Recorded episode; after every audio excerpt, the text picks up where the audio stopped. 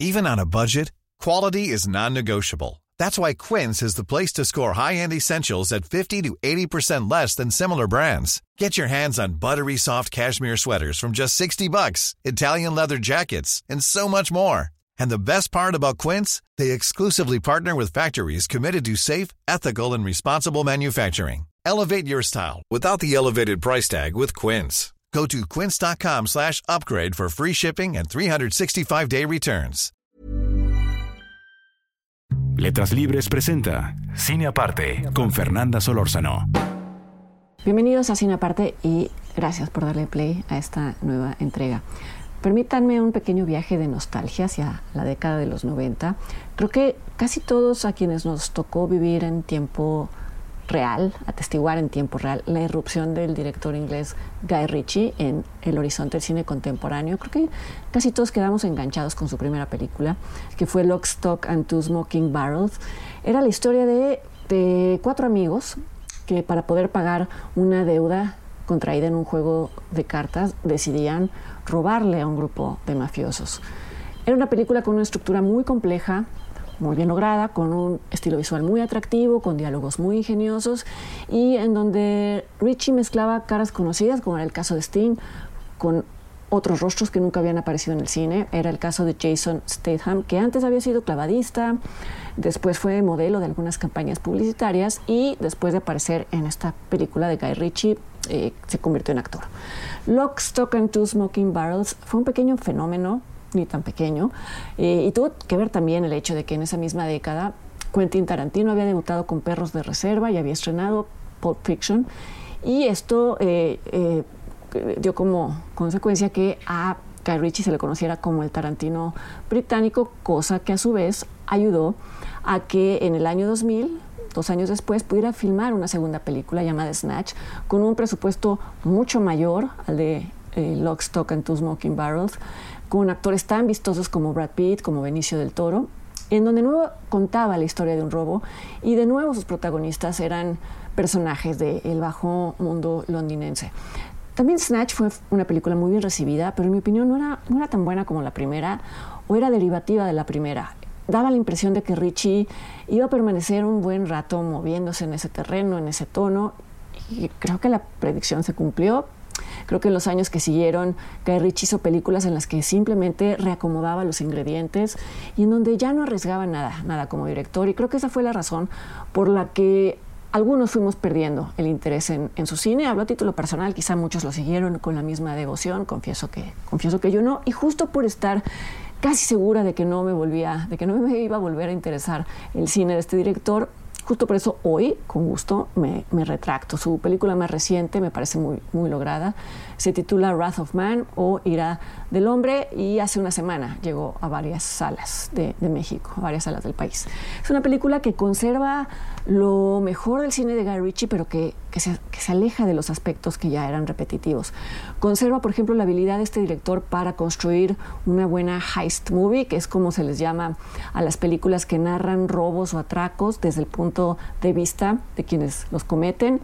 Y, eh, y, en donde estos robos son meticulosamente planeados. La planeación es parte misma de la trama. Wrath eh, tiene esto, pero también conserva del cine de Guy Ritchie, la devoción de este director por el estilo visual y por el diseño sonoro. Lo que cambia radicalmente es que esta vez usa estos recursos de una forma mucho más depurada, mucho más enfocada. Y sin embargo, la, la diferencia más radical es que por primera vez Guy Ritchie prescinde del humor en el trazo de sus personajes. Es la primera de sus películas en, las que, en la que no hay comedia negra, mezclada con violencia, así que el tono es totalmente distinto y, funciona muy bien.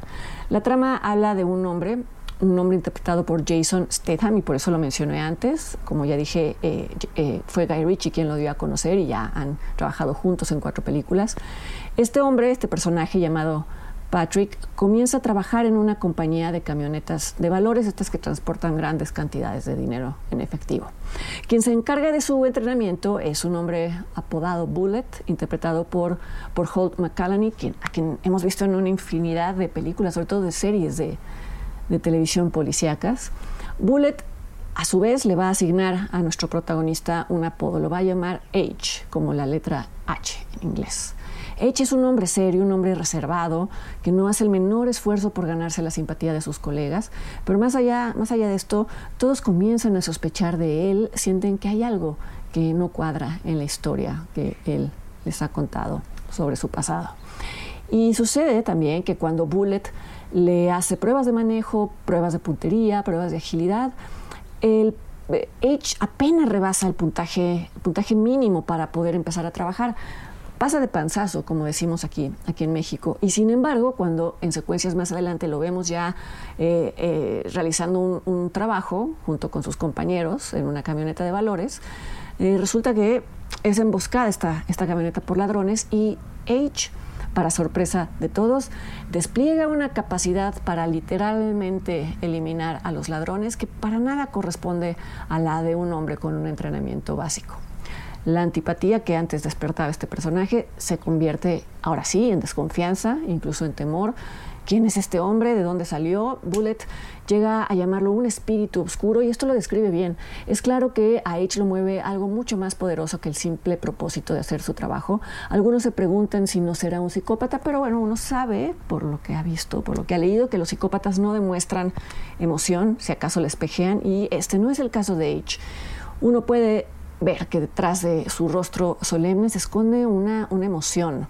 Lo que mueve este personaje construido de forma estupenda por Jason Statham, creo que él es parte de, él lleva la película en sus hombros.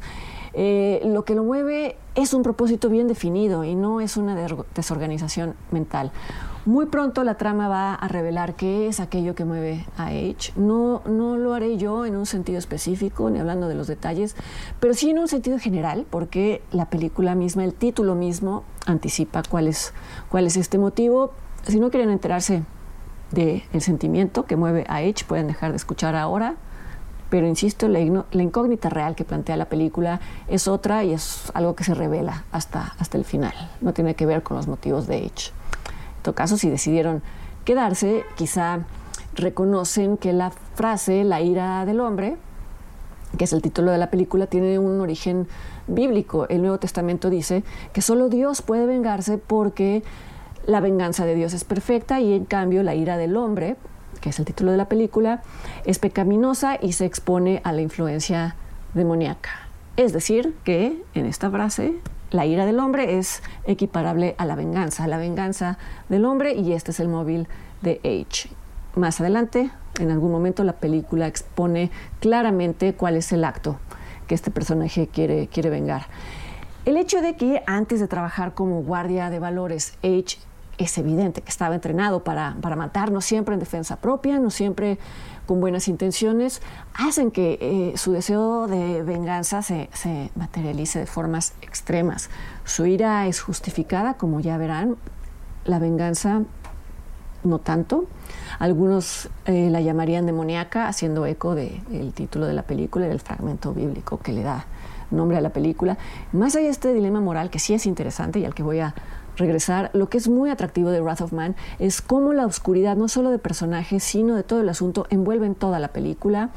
Y es el concepto detrás de todos los, de todos los eh, departamentos visuales, de la fotografía, del diseño de arte, del vestuario, etc. Y también es un concepto muy bien reforzado por el score por las notas graves que se escuchan en casi todas las secuencias en las que aparece este personaje. Y este es otro punto en el que Wrath of Man se distingue de casi todas las películas anteriores de Guy Ritchie, en el uso de la música. En esta película no hay soundtrack, es decir, no hay una compilación de canciones. Eh, lo cual era otro de los elementos centrales en la identidad de las películas de este director, por lo menos de las primeras, y esta era una forma muy fácil de echarse a la bolsa a la audiencia. Por no tener amortiguadores como un soundtrack, como el uso del humor, esta película resulta más violenta que todas las anteriores. Hay quien rechaza el cine violento, alegando que las películas violentas incitan actos de violencia en el mundo real. Esta es una afirmación que no ha tenido sustento, nunca se ha logrado comprobar esta correlación, pero más allá de eso creo que sería absurdo omitir un componente, eh, omitirlo en la ficción, un componente que cada vez es más presente y más a la vista en, la realidad. Quizá estos reclamos podrían dirigirse a las películas que no muestran las consecuencias de, de, la violencia y si ese fuera el caso Wrath of Man igual saldría bien librada porque prácticamente ese es su tema, las consecuencias de la violencia en un hombre y cómo la violencia da lugar a una espiral sin fin, se alimenta a sí misma. Pero aún si esta fuera una película con válvulas de escape, con amortiguadores, no deja de ser una fantasía de venganza y no debemos de perder de vista que las fantasías de venganza cumplen una función catártica. No son relatos literales, sino que recurren a hipérboles, recurren a exageraciones y confían en la capacidad de los espectadores para reconocer símbolos. Mencionaba antes que eh, eh, existía el dilema de decidir si la venganza de H estaba moralmente justificada por lo que le había sucedido o si debíamos de condenar al personaje, pero lo cierto es que no hay dilema, es un falso dilema. Es claro que la película toma partido por él y orilla al espectador a tomar partido por él, y esto es simplemente porque lo que está en juego es el castigo, es el castigo a quienes cruzaron un límite. Me permito esta pequeña digresión, no porque crea que Wrath of Man es la mejor película de este género, de la fantasía de venganza, pero en tiempos en, los que todo se juzga bajo criterios que no corresponden, creo que sirve como, como un buen recordatorio de que el cine en particular, el arte en general, operan en otro ámbito incluso llegan a ser terapéuticos, aunque no sea su función ni su obligación. Wrath of Man de Guy Ritchie eh, está en carteleras, está en varias salas del país y yo los invito para que me acompañen la siguiente semana en otra entrega de Cine Aparte. Hasta entonces.